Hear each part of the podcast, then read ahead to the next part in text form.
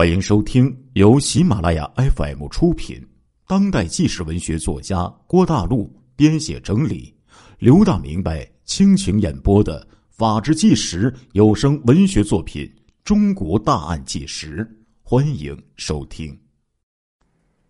今天老刘呢要给大家讲这个案子呀，可以说呢是会引起很多人极大的这种愤慨的，而且这个案件呢。可以说是给了我极大的刺激，可以说真的是有一些罪犯呐，毫无人性啊。为了一己私欲，他们变成连禽兽都不如的魔鬼呀。这个案件呢，发生在一九七六年五月八号的晚上，在新疆的伊宁县林场发生了一起血案，大队的赤脚医生。何传福的妻子是宜芳，以及两个人所生的四个孩子，全部被人杀害在家中。案件发生之后，市县两级的公安局立即派人赶至现场。到了现场的门口，警察就看到在院子里痛哭流涕的柯传福。一通安慰过后，他好不容易的缓了过来。从柯传福的口中，警方断断续续知道了他发现自己一家五口被害的过程。八月八号晚上八点多，我到东风大队托人去卖席子，半夜一点左右回到了家，到了大门口，发现一个男人抱着家里的一床被子往外面走。我马上上前与那个人抢夺被子，结果被那个人在手上砍了一刀。紧接着，屋里边又走出两个人，说的是东乡话。这三个人见到被我发现了，就扔下被子跑了。等我进屋之后，我发现老婆和四个孩子全被人杀害了。我就急忙将邻居任作文和李成山他们找来了，之后我就沿着路追了下去，可是追了很久也没有追上，只好回来打电话报警了。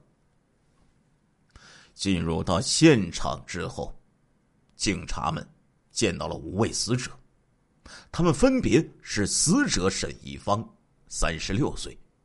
二女儿柯美琴十岁，三女孩柯美萍八岁，长子柯东斌六岁，次子柯慧君四岁。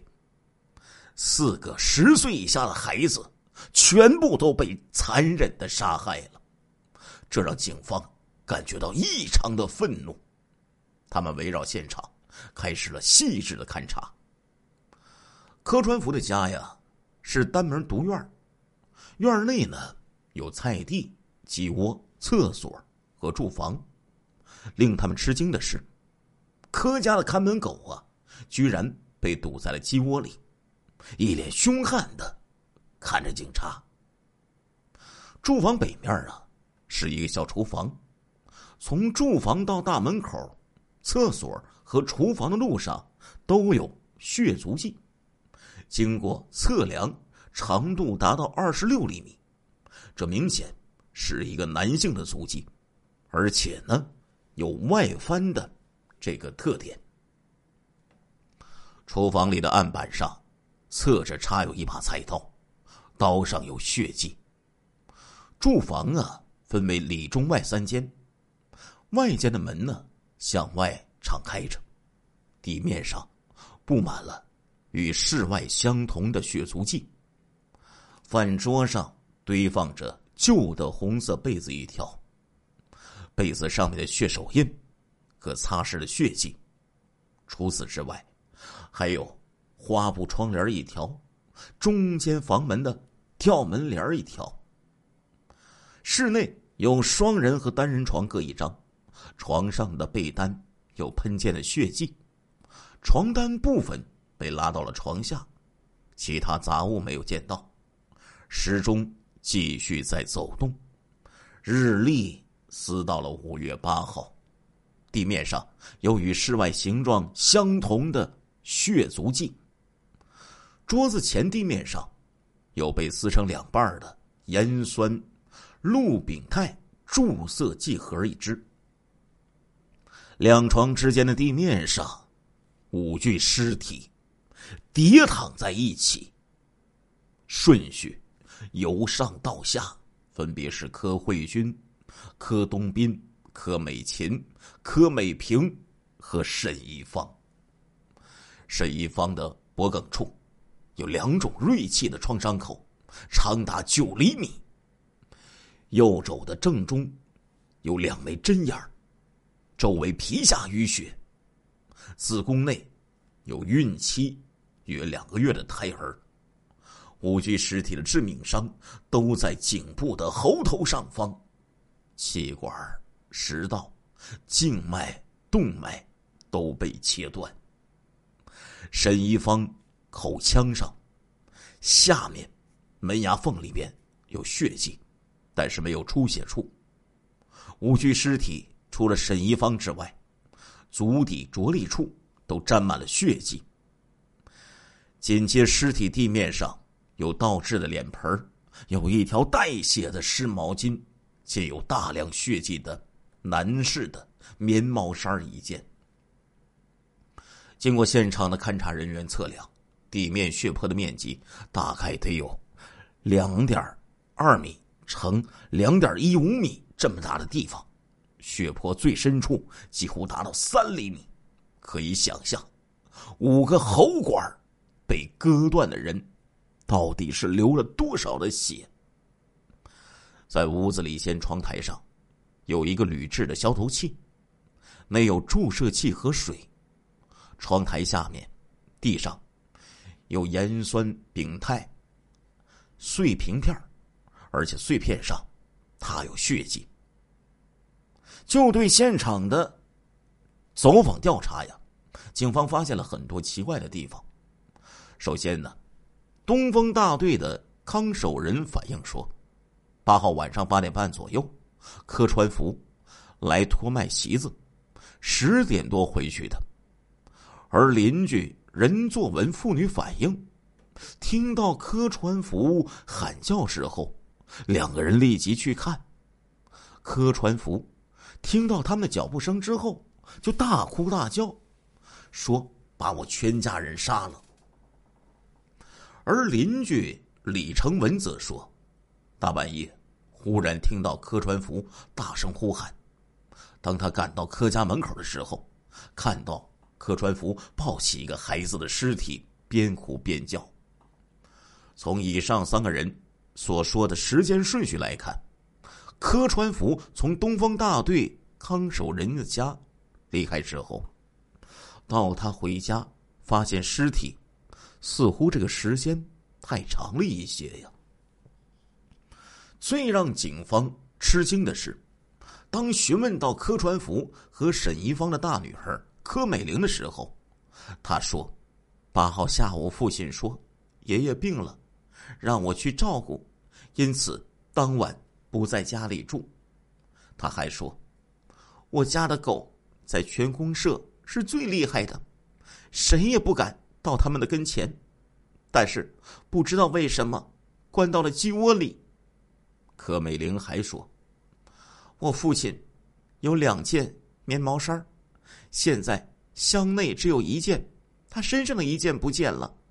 现场上带血的那一件就很像是我父亲的。”根据现场所见和访问的情况，勘查人员对案情进行了全面细致的分析研究，初步就做出如下的判断：第一，沈一方和四个子女共五口，被害的时间可以确认为当天晚上十点到十二点钟。勘查人员上午八点时到达现场。从五具尸体的尸斑、尸僵、尸温以及凝固物的情况来看，死亡时间不超过十个小时。结合任作文、李成文等一点左右最先来到现场时间的判断，被害的时间应该是八月八号十点到十二点。再根据死者都穿着内衣、赤足和被子拉开的状况等说明，死者已经是上床睡觉了。据此推断，被杀害的时间极大的可能是十点到十二点之间。第二呢，这个案情的性质的判断，更加令警方是汗毛倒竖啊。从勘查的情况来看，现场的箱柜不乱，虽然有一个箱子被打开了，但是并没有发现丢失衣物，而被偷的被子。则是一条旧被子，而被子上放置着一个窗帘如果说为了盗一条被子和一个窗帘而下此毒手，残忍的杀死五口人，那绝对不可能。何况又没有见到死者反抗和搏斗的伤痕，据此看，不像是盗窃杀人。从五具尸体来看。沈一方在最下面，而且脚底呢没有血，这说明什么呢？说明沈一方是最先被杀的。沈一方睡的床铺上没有血泊，身上没有抵抗伤，右肘部有针眼，根据注射器和地面上的盐酸、药瓶的碎片等。说明沈一方死前被罪犯超量的注射了盐酸氯丙肽安眠药之后，在昏迷的状态中被人杀害的。再从四具小孩尸体脚底有血迹，说明了沈被害的时候，四个小孩都已经醒来，而且从床上下到了地上。但是小孩慑于罪犯的威胁，又不敢喊叫和外逃，最终被这个罪犯按照大小的顺序一一的杀害。而能用此手段杀人害命的，应该是懂得医药知识和与死者关系十分密切的自家人，才有可能。所以，男主人柯传福。就被作为重点的嫌疑对象提了出来。警方认为，柯传福有以下的这些疑点：第一，说谎话、伪造现场。柯传福说八号晚上一点钟到了自家门，事实上是十一点多钟，有两个民族教员已经在柯家的门口看到了他。康守仁也证明，他是十点钟左右。离开康家的，证明柯传福在说假话。柯传福说有三个人从其房内逃跑，但是现场室内外只有一个人的布鞋的足迹。再从被子上的窗帘看，不像是从罪犯手里抢夺出来的，而像是自然放置在上面的。虽然有一个箱子。被打开翻动过，但是不像是在找贵重的物品，这些都说明这是有人有意的伪造现场。第二，当天晚上，柯传福家的狗不叫不咬，而被关在鸡窝里，这是外人难以做到的，只有柯传福才能办成啊。第三，当天晚上。去叫任作文和李成山，在任李二人到来之前不悲痛，而听到任李二人的脚步声之后，他才哭笑悲伤。这说明他的哭是装模作样，掩人耳目。第四，现场足迹的步伐特征与柯传福的足迹步伐完全相同。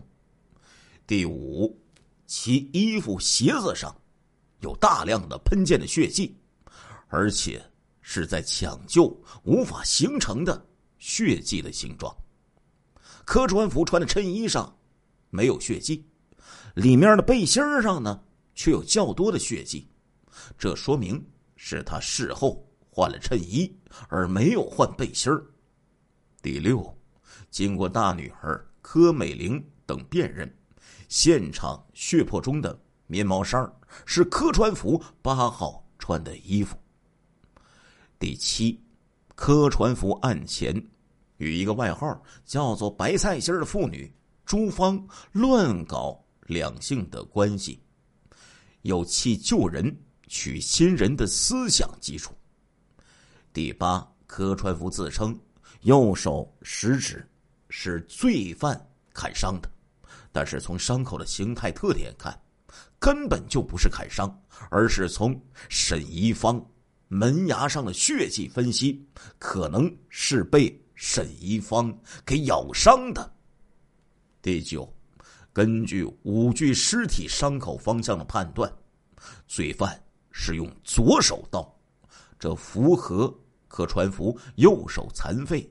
左手拿物持刀的习惯特点，根据这么多的情况分析，警方分析柯传福杀人作案的可能性是极大，而且杀人之后伪造了现场，妄图转移侦查目标，作案动机是要杀妻灭子，达到长期和朱芳同居的目的，案情的性质属于。奸情害命。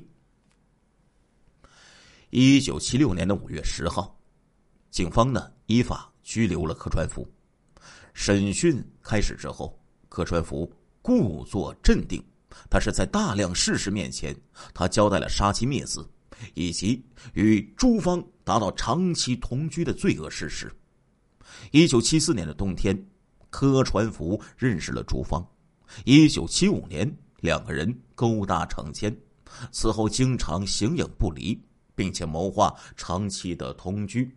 双方密谋，让朱设法毒死自己的丈夫，而让柯传福设法杀害自己的全家。可以说，从这个时候开始，两个人已经丧失了人性啊！计谋已定，四月一号的晚上，柯传福以出诊。为名外出，在他出去前，他在炉内放了大量的煤炭。等到沈一芳以及孩子睡熟之后，将炉盖打开之后离开。